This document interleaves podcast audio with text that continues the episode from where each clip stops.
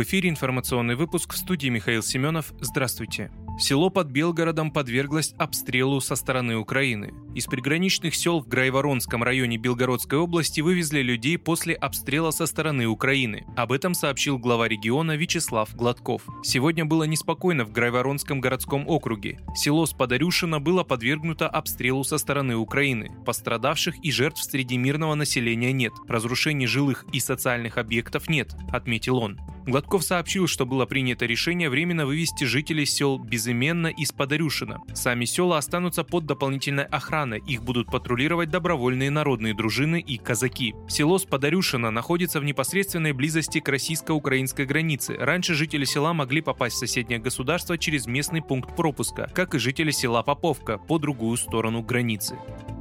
Путин заявил о задержке банками недружественных стран оплаты российских энергоносителей. Об этом он сказал на совещании по вопросам нефтегазовой отрасли. Наблюдается сбой в оплате экспортных поставок российских энергоресурсов. Банки из недружественных стран задерживают перевод платежей. Напомню, что уже поставлена задача перевести расчеты за энергоресурсы на национальные валюты, постепенно уходить от доллара и евро, заявил Путин. 31 марта Путин подписал указ о торговле газом с недружественными странами. По его словам, чтобы страны Запада смогли приобрести газ из России, они должны открыть счета в российских банках.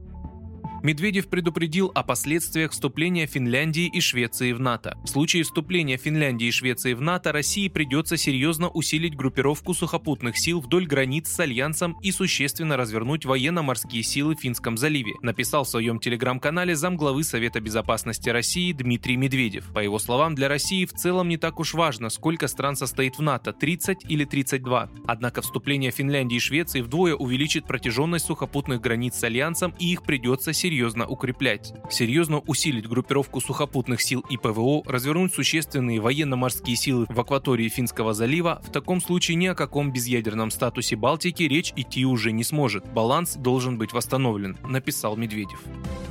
Разработчик шрифта Times New Roman подтвердил прекращение работы с компаниями из России. Американская компания Monotype, владелец прав на шрифты Times New Roman, Verdana, Arial, Helvetica и Tacoma, сообщила о приостановке взаимодействия с российскими компаниями. Об этом ТАСС сообщил представитель Monotype в ответ на запрос. К сожалению, учитывая нынешние обстоятельства санкций и международные отношения с Россией, мы в настоящее время не можем вести какие-либо деловые отношения с российскими компаниями или их дочерними компаниями. Мы будем продолжать продолжать следить за ситуацией и соответствующим образом обновлять нашу политику, сообщили в компании. Ранее газета «Ведомости» со ссылкой на источник в российской IT-компании написала, что Monotype ограничила российским пользователям доступ к своей библиотеке на сайте. Вы слушали информационный выпуск. Оставайтесь на справедливом радио.